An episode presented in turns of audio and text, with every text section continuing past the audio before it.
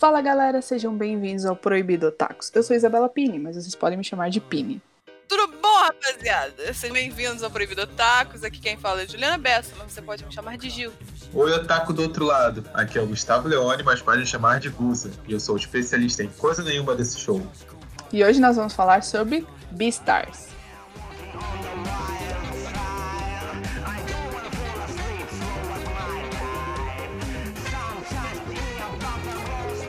Beastars é um mangá escrito e ilustrado por Paru Itagaki e está em publicação no Japão desde setembro de 2016. O mangá recebeu uma adaptação para anime em 2019, feito pelo estúdio Orange, e chegou mundialmente à Netflix em março de 2020. O anime também conta com uma versão dublada na plataforma de streaming. Beastars conta a história de Legoshi, um lobo cinzento que frequenta a escola Cherrytown e trabalha como assistente de palco no clube de teatro, comandado pela estrela em ascensão Luiz, um viado vermelho. Numa noite, um estudante é brutalmente assassinado, espalhando uma onda de desconforto e desconfiança entre os alunos herbívoros e carnívoros. A partir daqui, nós iremos dar spoilers da trama. Se você não se importa com isso, continua ouvindo. Ou então pausa agora, maratona o anime rapidinho e volta pra cá. Simbora!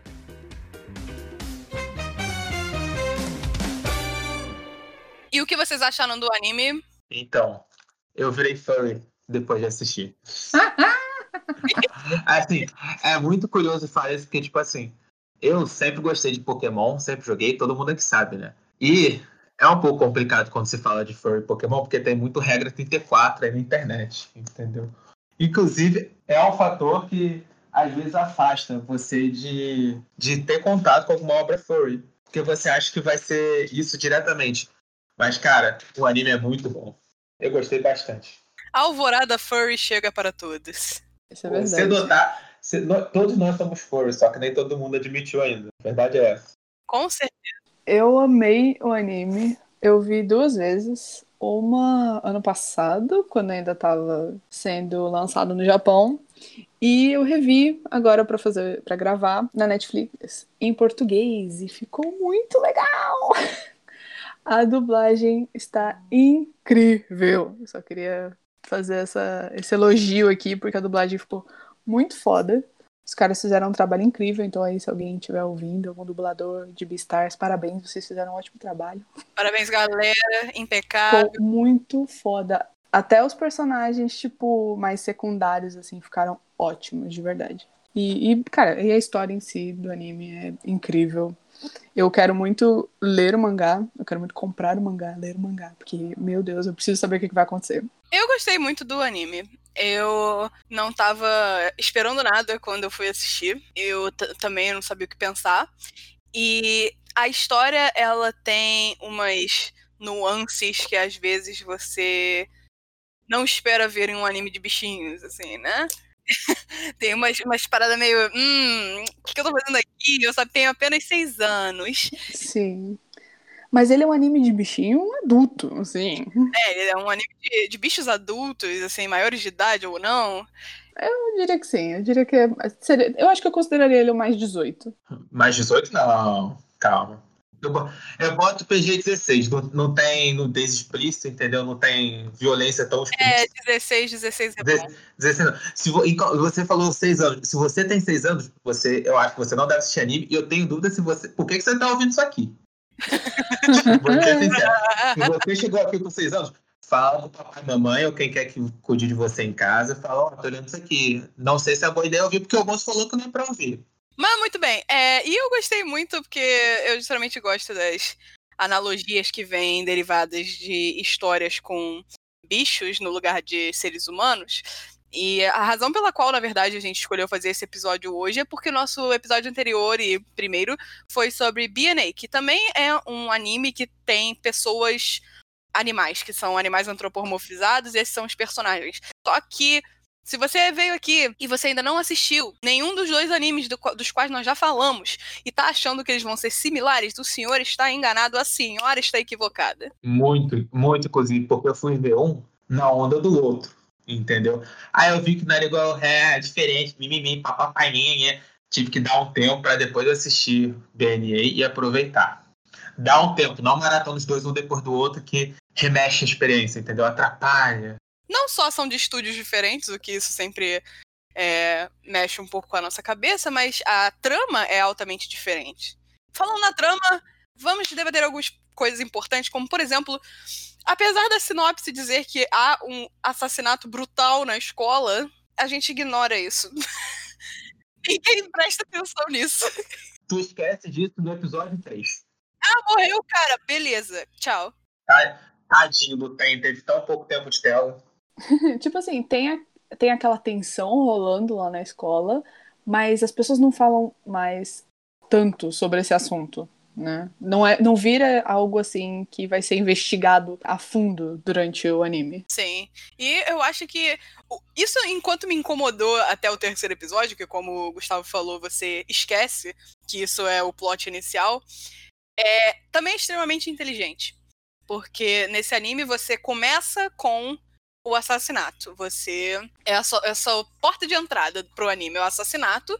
E isso completamente é esquecido e ignorado pelos protagonistas, pela trama, até o final do anime, em que essa trama é retomada, basicamente. E isso é um, uma, uma estratégia muito inteligente, eu diria, porque faz com que você relembre de um assunto que não foi bem resolvido e faça com que você queira uma segunda temporada, que realmente eu acho que Beastars merece muito. Sim, deixou um puta cliffhanger, assim, no final. Sim. A última cena é exatamente isso. Você tá você tá vendo as coisas pela perspectiva do assassino. E você não sabe quem é. Mas Sim. você sabe que é alguém que tá no meio dos personagens, assim, que conhece todos eles e que é, tipo, colega de classe. É verdade. Você sabe que ele é carnívoro. E que não é o Legoshi. Falando no Legoshi, nós vamos falar do nosso protagonista, o Lobo Cinzento Legoshi. Lindo, maravilhoso. Eu tenho crush em lobos agora, rapaziada. Jogue o Gustavo aos lobos e ele voltará casado. Eu acho essa uma ótima ideia. é, o Legoshi, ele é um protagonista. Eu não vou dizer não usual, porque nós temos várias outras é, protagonistas que são tímidos e retraídos em outros animes que nós vemos por aí. Mas considerando o contexto de Beastars, e como eu disse, você começa com o assassinato, o Legoshi é um carnívoro. Então as pessoas elas têm, é, pelo menos nos primeiros episódios, um receio sobre o Legoshi, porque ele é um carnívoro. E o assassinato foi feito de um carnívoro que matou um herbívoro. E o pobre do Legoshi, ele fica sobre o olho da suspeita das pessoas, mas ele é simplesmente um menino tímido e retraído. Eu tenho, eu tenho dúvida de por que, que ele fica sendo o principal suspeito. Só porque ele é tímidozinho, estranho, quietinho na dele.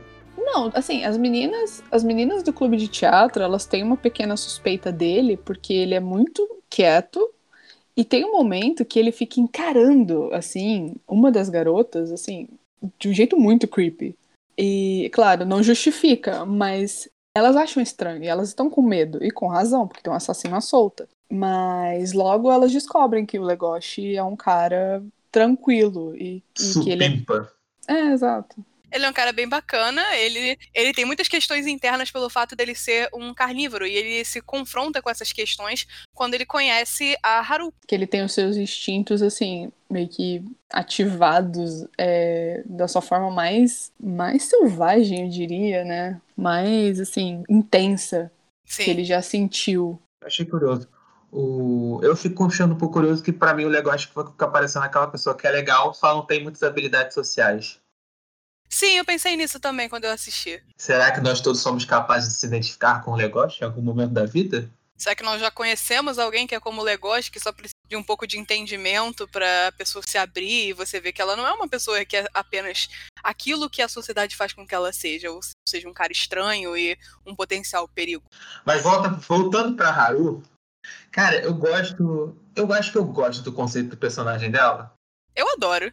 Faz tempo que a gente não vê, assim. Assim, os animes que eu assisto, não sei o que a rapaziada aí afora assiste, mas eu nunca vi o conceito de a vagabunda da escola, colocando isso muito abertamente, porque é como chamam ela no anime. É, eu até me assustei aqui, eu fiquei, eita caramba, mas é, é assim que chamam. é assim que chamam ela no anime.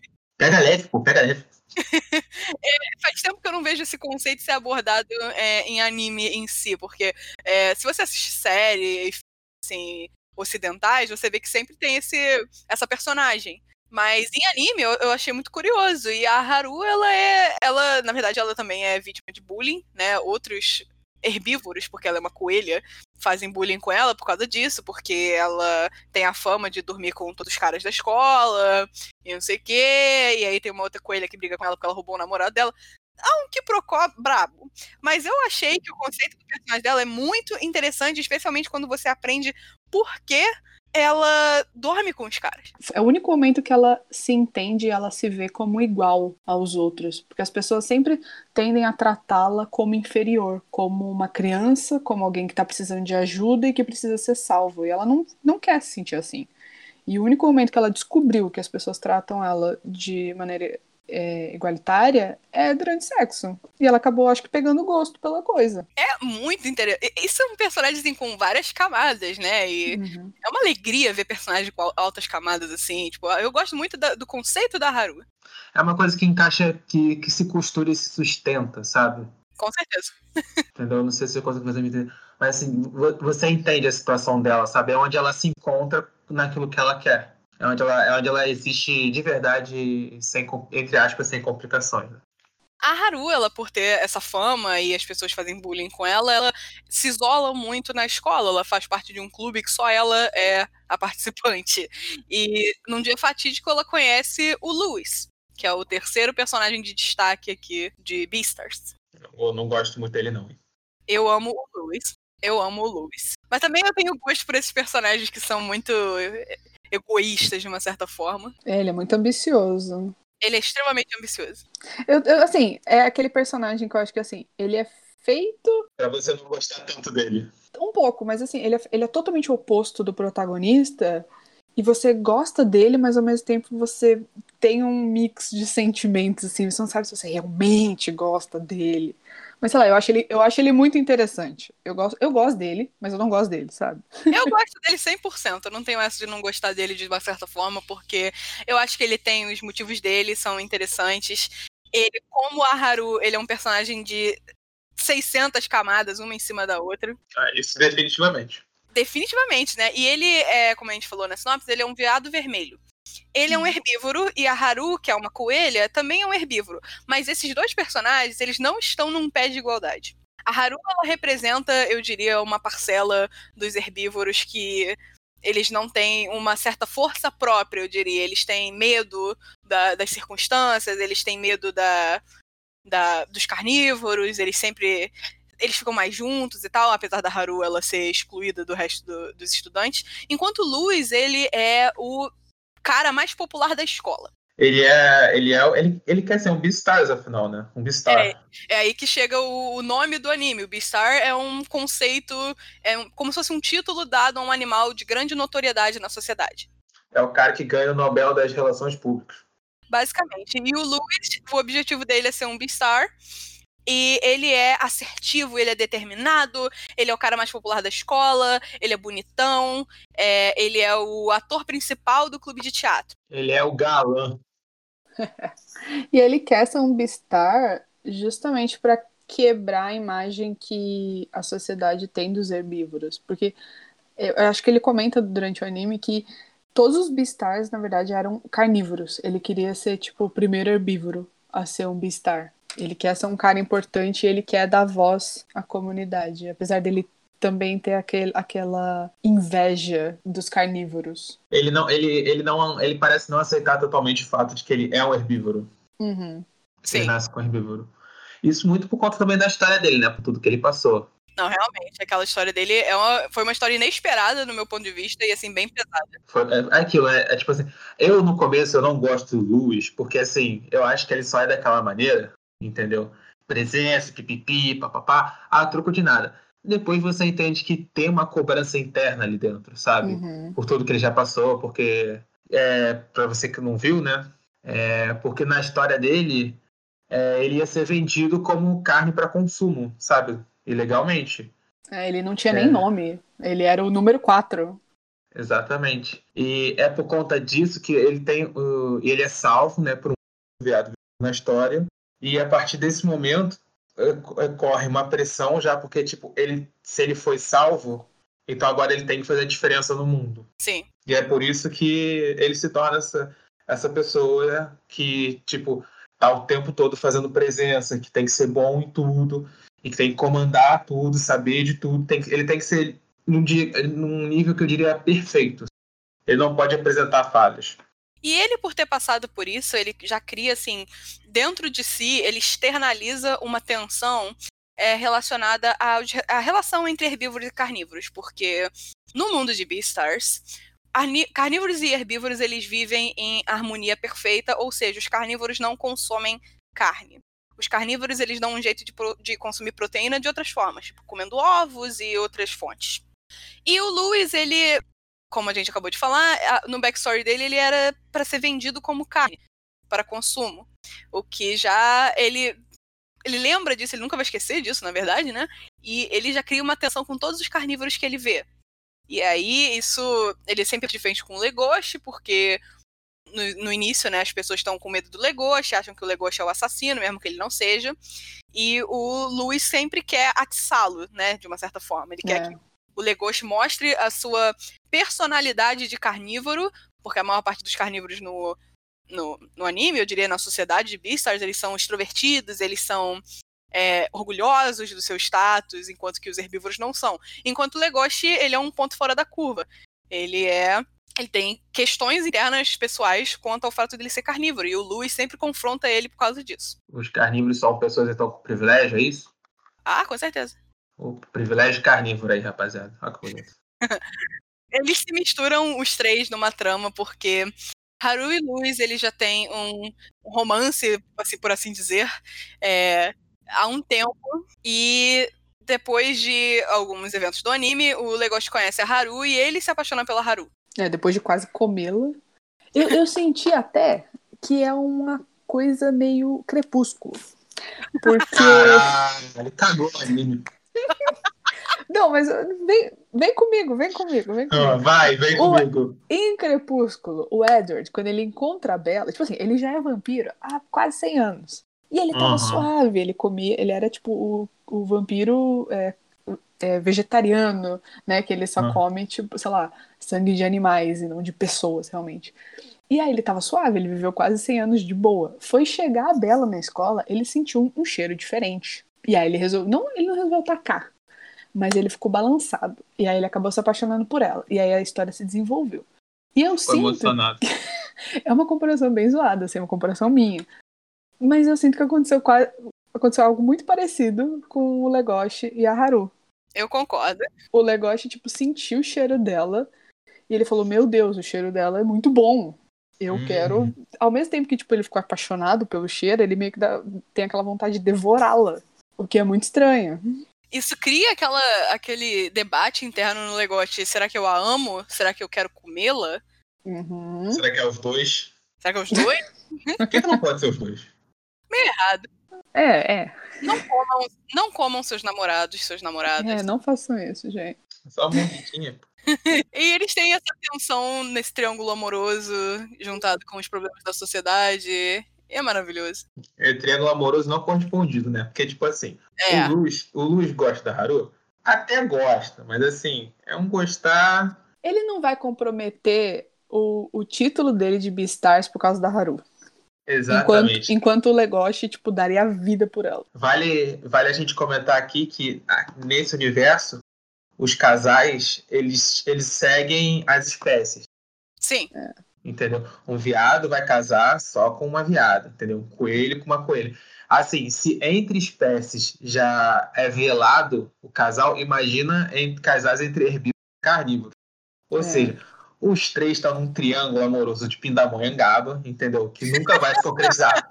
Porque o Luz gosta da Haru, mas não a ponto dele abrir mão da imagem dele. A Haru gosta do Luz, mas nunca vai ser correspondida. E o Legoshi gosta da Haru, mas ele não vai ser correspondido porque por dois motivos, que são espécies diferentes e porque eles têm uma alimentação diferente. E aí eles ficam nessa tensão, cada um tem seus próprios é, suas próprias questões para lidar né, com o caminho da, da história. E a gente acaba se misturando com os eventos normais de uma escola, por exemplo, a peça de teatro importante, ou o festival cultural, É, o festival, na verdade, ele aconte acaba acontecendo na cidade. Eles saem da escola para fazer o festival, mas é um evento que envolve a comunidade toda, né? Da... Sim. Eles têm que lidar com as suas questões pessoais, os seus relacionamentos interpessoais, com a sua própria natureza de carnívoros e herbívoros, e a gente vai vendo um pouco de como é a sociedade de Beastars, que eu acho que é, você já começa sabendo que é uma sociedade em que comer carne é proibido para os carnívoros. Então, dê seu jeito, come proteína de qualquer outra forma. Mas, numa das cenas que eu acho interessante, é, duas cenas, na verdade. Uma é a que o Legoshi descobre que há um jeito de comer carne, que não uhum. seja completamente ilegal e que você vá preso. É, e quando ele ativamente vai ao local onde você encontra essa carne para comer. Na sociedade de Beastars existe um mercado clandestino que vende carne de herbívoros para carnívoros. E, e é um mercado, assim, que ele é clandestino, mas nem tanto. Ah, é? Ele tá... Tava clandestino até o carregamento terminar. Depois que terminou de despachar o carregamento, o caminhão saiu. É uma rua, irmão, toda iluminada. Não, os, parece uma feira, parece real uma feira. Tem barraquinha dos caras fazendo comida com carne, tem gente só vendendo a carne. É bizarro. Tem gente que vende a carne do próprio corpo enquanto vivo. Vendendo os dedos. Sim, Aquele é. senhorzinho vendendo os dedos foi tenso. Foi tensa aquela cena, nossa senhora. Cara, quando eu cheguei ali, que eu, assim, eu, eu ainda tava na ilusão de que na sociedade, tipo assim, era esporádico, sabe? Era super incomum realmente o consumo de carne para os carnívoros. Essa cena, irmão, eu fiquei tipo, eu tava vivendo a ilusão. Eu era o negócio, eu tô vivendo uma ilusão e agora eu caí na realidade.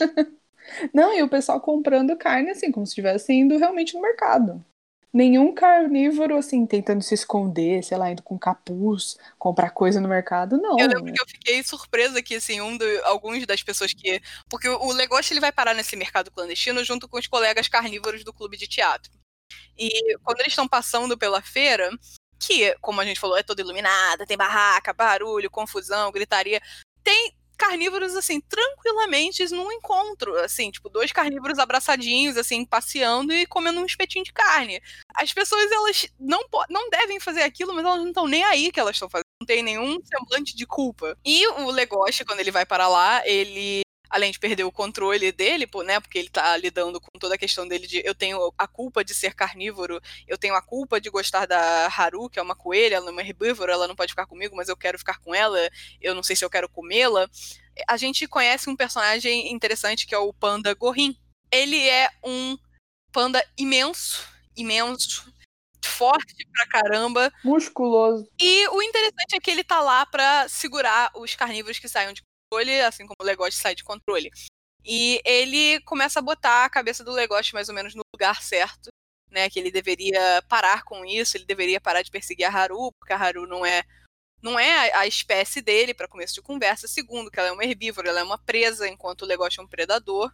E o negócio ele fica meio balançado. Ao mesmo tempo, ele também se acalma os seus próprios conflitos internos. Porque o panda. Ah, ele coloca juízo na cabeça dele na base da força, entendeu? Na base do cascudo. não só isso. Não só isso, mas porque o panda, ele é um urso que, como todo urso, come carne. Mas ele pode viver à base de plantas, ele pode viver à base de bambu. É igual, igual um panda normal. Ele fala isso, inclusive, tipo, eu sou uma espécie carnívora, mas eu vivo à base de broto de bambu. E assim, tudo que ele, assim, até o chá dele é só de broto de bambu. E isso aplaca um pouco as questões internas do Legoshi de ele ter culpa de ser carnívoro e de não estar tá conseguindo lidar com seus próprios instintos é, selvagens. Uma coisa que o, o Gorin também coloca na cabeça do Legoshi, faz ele pensar, né? É tipo, o quanto, assim, você tá só com vontade de comer, literalmente, a Haru, ou você tá apaixonado por ela. Ele até fala, se você estiver apaixonado por ela, assim, fudeu. Porque não pode, assim, isso não pode acontecer. O Gorin fala, isso é, deveria ser, isso é proibido, né? Não poderia acontecer. É mais fácil você só querer devorar ela do que você realmente gostar dela. Gostar não pode, querer devorar a gente entende. Ele dá uma revistinha pro negócio, cara. Depois, de, depois do sermão, né, porra, pipopopó, o negócio tem que ir embora, encontrar os amigos ele dá uma revistinha pro negócio que é, que é de coelhinhas. Revistinha mais 18 sensual. Revista adulta. Eu não, eu, não, eu não acreditei naquela cena. É real, tipo, depois do discurso tudo, você dá isso pra ele para ele testar se ele realmente está gostando ou se é só vontade de devorar. Ok, né? Não aprecio seus métodos, Gorrinho. Eu entendo o que você quer, mas os métodos, alguns eu não, não, não aprecio, não. Vou ser sincero. É porque ele estuda, né, os, os carnívoros que, tipo, saíram do controle e começaram a comer carne. Ele é. Não vou dizer que ele é um psicólogo, mas ele, tipo, ele é um pesquisador, digamos assim. Sim. Uhum. Ele é um cara que tá interessado ali, ó, tentando ajudar a galera, fazendo a reabilitação. Ele, ele, dá o, ele dá o termo certinho do que ele é, gente. Eu só esqueci, me perdoem.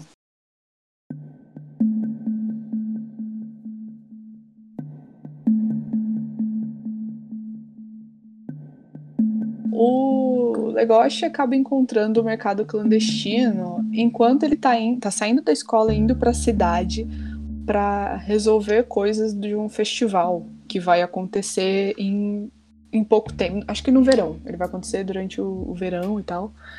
E eles têm que ir na, ele vai na cidade com os amigos para resolver alguns problemas, enquanto o mercado clandestino tem esse plot todo.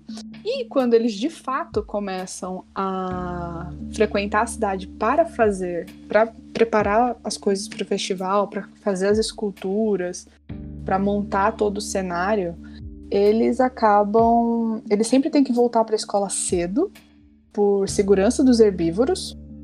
E num determinado dia, quando já está de noite, ou simplesmente tem um apagão na, na praça que eles estão e todos os animais têm que ficar juntos, né? Eles tentam se proteger, mas o Legoshi percebe que a Haru não está ali.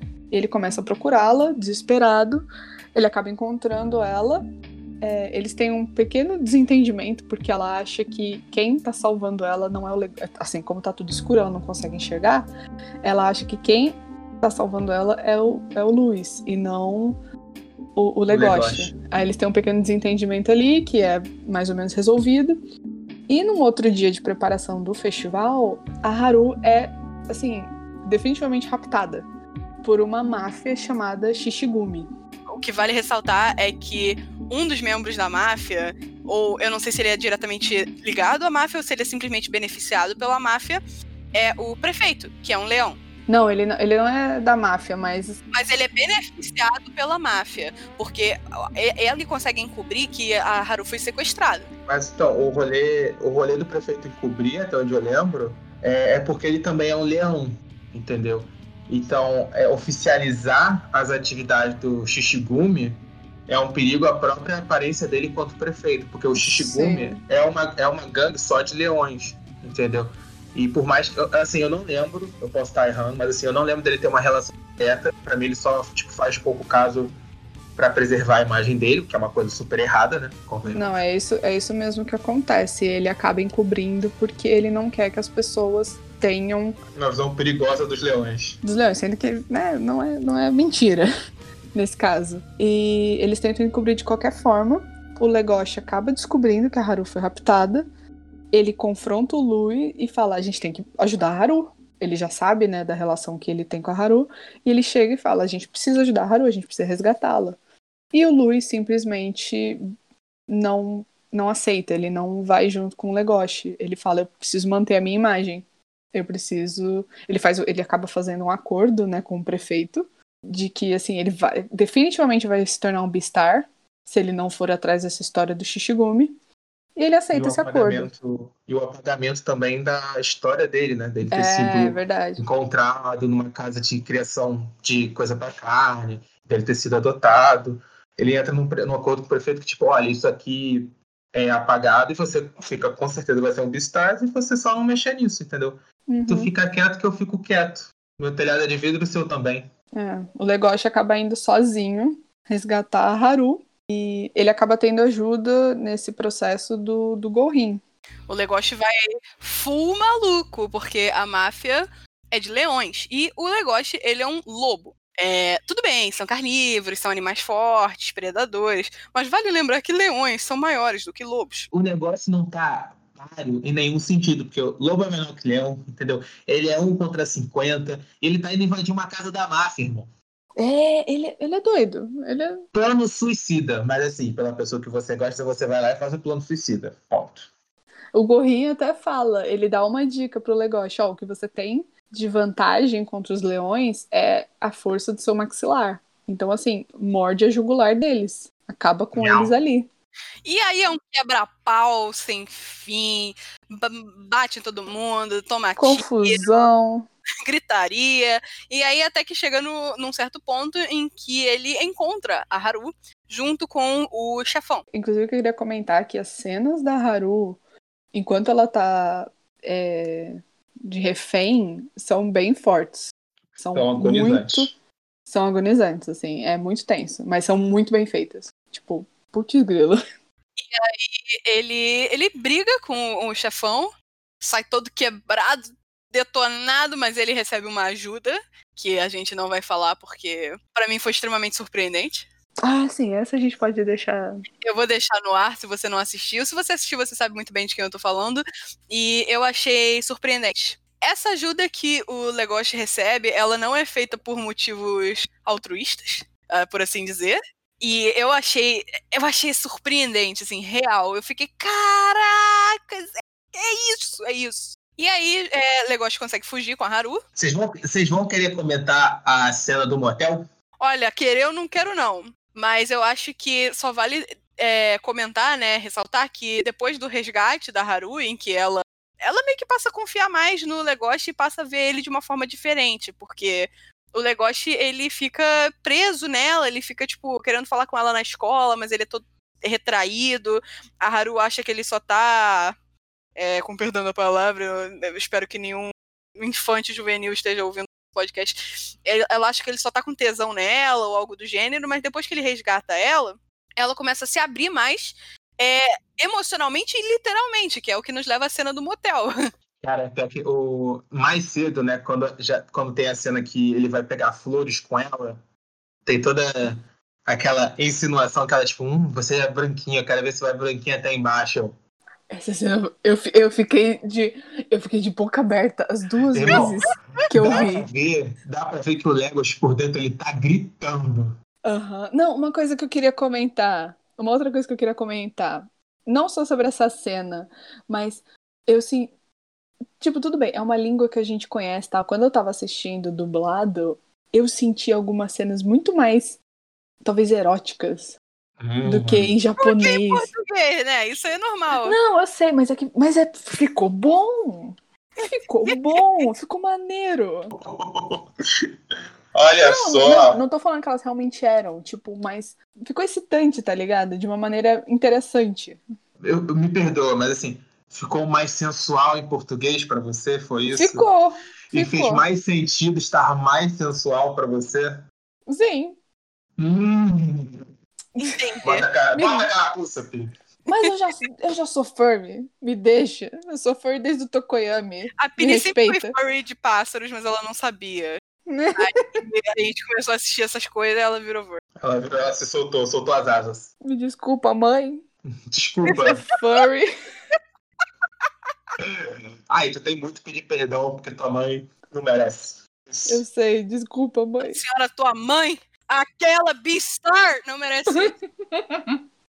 Mas assim, voltando. Se nessa cena dele coletando flores com a Haru, ele já tá gritando por dentro, cara, aqui na cena do hotel começa um pouco assim, porque ele tá na dúvida, porque o trem não tem como voltar pro colégio, e onde é que eles vão ficar, ele tá com pouco dinheiro. Aí ele chega numa parte do motel, numa parte mais escusa da cidade, que aceita casais, casais interespécies. Aí ele já fica meio nervosinho, no fundo ele sabe que ele tá naquele dilema se ele gosta da Haru, se ele quer só devorar ela, e aí eles estão ali no meio de um motel, não sei o quê, pipipi papapá.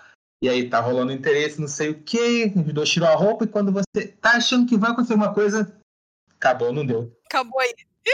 Não, mas foi, foi, foi bom, assim. Acho que não ter acontecido nada. Pô, mas aí você tem que você tem que decidir, porque há pouco tempo você falou que queria que acontecesse. Eu não vou mentir, não. Eu tava torcendo pra acontecer uns beijinhos. E a cena toda explícita. É. Mas assim, eu tava a fim de ver como é que ia funcionar, entendeu? Essa relação de amor entre eles, entendeu? Mas assim, Hum. no final, a relação é barrada porque o instinto, aparentemente, é algo que até a repressão dos seus instintos acaba tendo um limite nesse meio. Porque o, o Legos te fala, né, que tipo, na hora ele quase morde o braço da Haru. E ele tá se segurando pra não morder. Mas a Haru também fala que ela tá sentindo como se o braço dela quisesse ser mordido também no meio do processo. Os instintos dela basicamente fizeram ela, tipo, se colocar dentro da boca do Legoshi pra ela ser devorada. É. E aí ela fica assustada também. E aí eles param tudo e, tipo, não, vamos realmente só dormir e voltar pra escola amanhã. Mas eu, acho que esse. Porque ela fala já em outra cena, a cena que eles estão no, no dormitório, não, no refeitório, que cada parte milimétrica do corpo dela tá, tá gritando para ela correr. Uhum. Óbvio que também ela tá ali no ponto que ela ainda não conhece o negócio e tudo mais. E nesse ponto do motel, ela já tá com uma intimidade muito maior com ele. Mas ainda assim tem esse processo de que o, ela não consegue ter uma relação física carnal. Olha o jogo de palavras aí. Esse, esse anime é bom para fazer um jogo de palavras em português.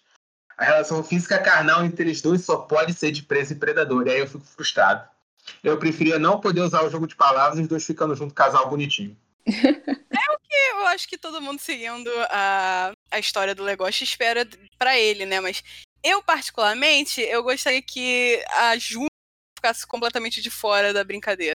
Que ela não ficasse completamente fora? É, a Juno, a gente não mencionou aqui, é uma personagem que entra mais tarde na trama, contrário do trio Legoshi, Haru e Luis, que a gente conhece logo no primeiro episódio. Ela é uma loba cinzenta e ela entra no clube de teatro e ela se apaixona pelo Legoshi de uma maneira extremamente possessiva, porque como a gente falou nesse anime, as pessoas são animais, na verdade, eles são mais animais do que pessoas, eles não podem casar com outras espécies, eles precisam casar com essas espécies para que continue a existir a espécie. E aí a Juno chega e se apaixona pelo Legoshi, só que o Legoshi não dá a menor pelota para ela porque a cabeça dele é só Haru o tempo inteiro a relação né, que a Juno quer com ele é muito possessiva. E o, ela mal conhece o Legoshi. Ela já chega, tipo, tudo bem, ele salva ela assim que ela chega na escola, porque ela tá sofrendo bullying. Mas ela já fica perdidamente apaixonada. E o quanto disso é realmente uma admiração e um crush que ela criou, e o quanto disso é a espécie falando. É, com certeza. Mas ela é interessante, e ela é, ela é muito ambiciosa também, assim como o Luiz. Inclusive, tem uma cena que ela enfrenta, digamos assim, o Luiz e ela fala: Eu vou ser a próxima Beastar. Eu quero ser a próxima Beastar, não vai Sim. ser você. A minha pergunta é assim, porque teoricamente ela é novata na escola. Uhum, ela é caloura. Ela é caloura. O... Só pode ter um Beastar a cada quatro, quanto tempo? Porque para mim o Luiz era o primeiro e depois era ela. Mas eu acho que o Beastar não é tipo quando você se forma, sabe? Não é um negócio assim. É um título, tipo, da, da sociedade, da comunidade, não só da escola. Ah, tudo bem, mas, tipo assim, quanto tempo dura? Você fica com esse título durante quanto tempo, sabe? Quanto tempo tu tem que ostentar o cinturão? Não é explicado. Pra você perder o cinturão, sabe? Quem é que tira o cinturão de pistar de você? Como é que é esse processo que eu não sei? No anime, eles não falam nada. Eu não sei se no mangá. Eu não sei se no mangá tem alguma explicação. Ah, aí é que tá, ó. Pra você que tá ouvindo, a gente assistiu só o anime e eu, pelo menos, acho que a Penny já comentou, planejamos mudar para o mangá. Sim, eu planejo muito. A Juliana é provável também, conhecendo a figura do jeito que eu conheço. Provável, provável. Eu tô cheio de coisa para ler, mas eventualmente eu chego lá. Exatamente. então, assim, se você sentiu faltou, se você sentiu falta de alguma coisa aqui que tá no mangá, é porque a gente ainda não leu. É. Se você sentiu falta de coisa que tá no anime, faz parte, a gente esqueceu, Avisa pra gente, a gente escreve o bilhetinho pra você, faz a redação de 20 linhas pra tu. E basicamente é, esse é a trama de Beastars. O final ele fica muito aberto, além de retomar o caso do assassinato que nós vimos nos primeiros episódios. Ele deixa em aberto o que acontece com Haru e Legoshi, porque eles têm todo aquele embate, aquela treta, a Juno ela também não deixa barato. É, tem confusão de anime de high school, todo mundo conhece, né? Uhum, problemas de, de adolescentes. Problemas de adolescentes. e deixa em aberto o futuro. O Luis desaparece. É, o Luiz desaparece durante o festival, ou um pouco antes. Deixa, é, deixa muita coisinha aberta pra segunda temporada, que eu espero que seja muito tão boa quanto essa. Eu tenho certeza que vai ser. Eu vou ser sincero que assim, se, é, eu não, nunca necessariamente nunca fui fã de anime sobre drama escolar, entendeu? Slice of Life me interessa, mas assim, o Slice of Life escolar uhum. não vai muito, né? Assim, eu até gostei da minha época de colégio, mas não foi para tanto. Mas assim, Beastars como um drama escolar, irmão, é gostosinho. Eu me envolvo, cara, entendeu? Até no episódio biográfico, entendeu? Que é da personagem Galinha, Uhum. que com certeza é biográfico, cara, com certeza a Itagaki pensou nele como uma coisa biográfica, porque a, a Itagaki, ela sempre que ela faz uma aparição pública, ela usa uma máscara de galinha. É, a gente nunca viu o Entendeu? rosto dela. É, a gente não sabe o rosto dela. Então, ela tá ali, cara, eu, eu espero muito. Eu, eu não sei se ela já confirmou, se ela já confirmou e você sabe, me avisa, mas eu quero essa satisfação pra mim. Entendeu? Mas assim, é muito bom, é, um- é uma coisa que faz você gostar de drama escolar e furry, cuidado. Cuidado. Se você não assistiu, fica aí a dica.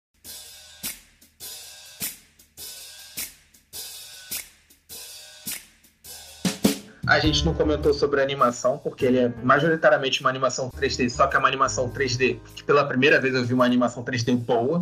Eu não vou Uhum. falar que é excelente. Você consegue perceber que, tipo, é 3D, entendeu? Você consegue perceber que ela não é tão fluida quanto uma animação 2D. Mas assim, porque eu vi animação 3D hoje em dia, ela é Ela é linda. perfeita. você, você, você, se você demole, você esquece que você tá tendo uma coisa animação 3D. Uhum. Entendeu? Passa batido fácil. É Ah, o verdade. primeiro, o primeiro episódio, ele tem uma. A, a direção. a- não sei se é direção, Pini, você que sabe disso, me corrige. Mas no primeiro, no primeiro episódio, que é a cena do assassinato e da perseguição do Tem, eu uhum. acho ela excelente, porque, tipo, fica o fundo preto, o sol vermelho é ressaltado, e tem toda a construção da tensão quando o, Verdade. o projetor to- liga, sabe? E você vê uma sombra gigante se aproximando antes da dentada. O primeiro episódio te pega muito né, dentro desse aspecto. É, uma coisa que me faltou, que eu também não vi dentro do anime, é que não é explorado. A gente sabe que, tipo, mamíferos ovíparos são, é, são híbridos, são antropomorfizados. Mas a gente não sabe se peixe é, inseto não é. Mas se peixe não for, assim, eu não vi nenhuma menção também de gente comendo peixe para não comer carne. É, também não eu vi não nada. sei. Aí, assim, Peixe não anda- É porque peixe não anda em terra, pra mim isso é uma não questão. Não, mas é que tá. O peixe não anda em terra porque tem antropomorfos peixes vivendo debaixo d'água. Deve Olha aí, a segunda temporada pode chegar aí. Qual, é- qual é que de, de peixe, tem porra. Zorua? Tem Zo, é Zorua? Zoro é Pokémon. Então, qual o nome do povo peixe do Zelda que eu esqueço? Zora. Então, os Zora. Tem Zoras em Vistas, rapaziada. Eu vou ter meu tubarão bonito de novo gigante. Entendeu? Fica aí uma questão que, assim, eu não sei se mais alguém reparou isso no anime, que ninguém comia peixe. Pra mim isso é uma não questão. Hum, isso é o quê? Uma não questão. Uma não questão. Foi um detalhe que eu reparei, fica por alto. A gente não falou da abertura, nem da ending. Pode entrar em aspectos técnicos também. A abertura, cara, ela é feita toda em stop motion. Ela é linda demais. A Stop abertura é motion sensacional, sensacional. já é uma coisa que eu sei que dá trabalho por natureza, porque, cara, você tá mexendo o bonequinho de massinha, milímetro por milímetro, pra fazer um, minu um segundo de coisa. Pra fazer um Tipo, segundo, são 24 fotos por, Assim, por eu- segundo. Eu me considero uma pessoa paciente. Eu não sei vocês. Entendeu? Mas assim, eu, tenho, eu não teria paciência de fazer um stop motion. E assim, eu acho que foi a primeira vez que eu vi um stop motion que tem algo de pelo. Não, tem outros, tem, Tem outros, outros. mas esse é muito, muito legal. E a combina muito com a música também. A trilha sonora toda de Beastars é muito boa também. Pra mim, foi a primeira vez que eu vi um stop motion com pelo. Eu fiquei, tipo assim, embasbacado e maravilhado. Eu vou procurar alguns e te mostrar depois. Vou te mandar. Cê- vocês duas, se quiserem, vocês podem me crucificar agora. Eu não gosto tanto da música, Ah, meu Deus do céu. entendeu? Na música, entendeu? Não, então Mas, morra, assim, porque a música é muito boa. Então vocês podem. Já, já sei o que vai acontecer comigo hoje. Mas assim, eu não gosto tanto da música. Entendeu? Mas assim, o processo da abertura sem stop, eu diria primoroso.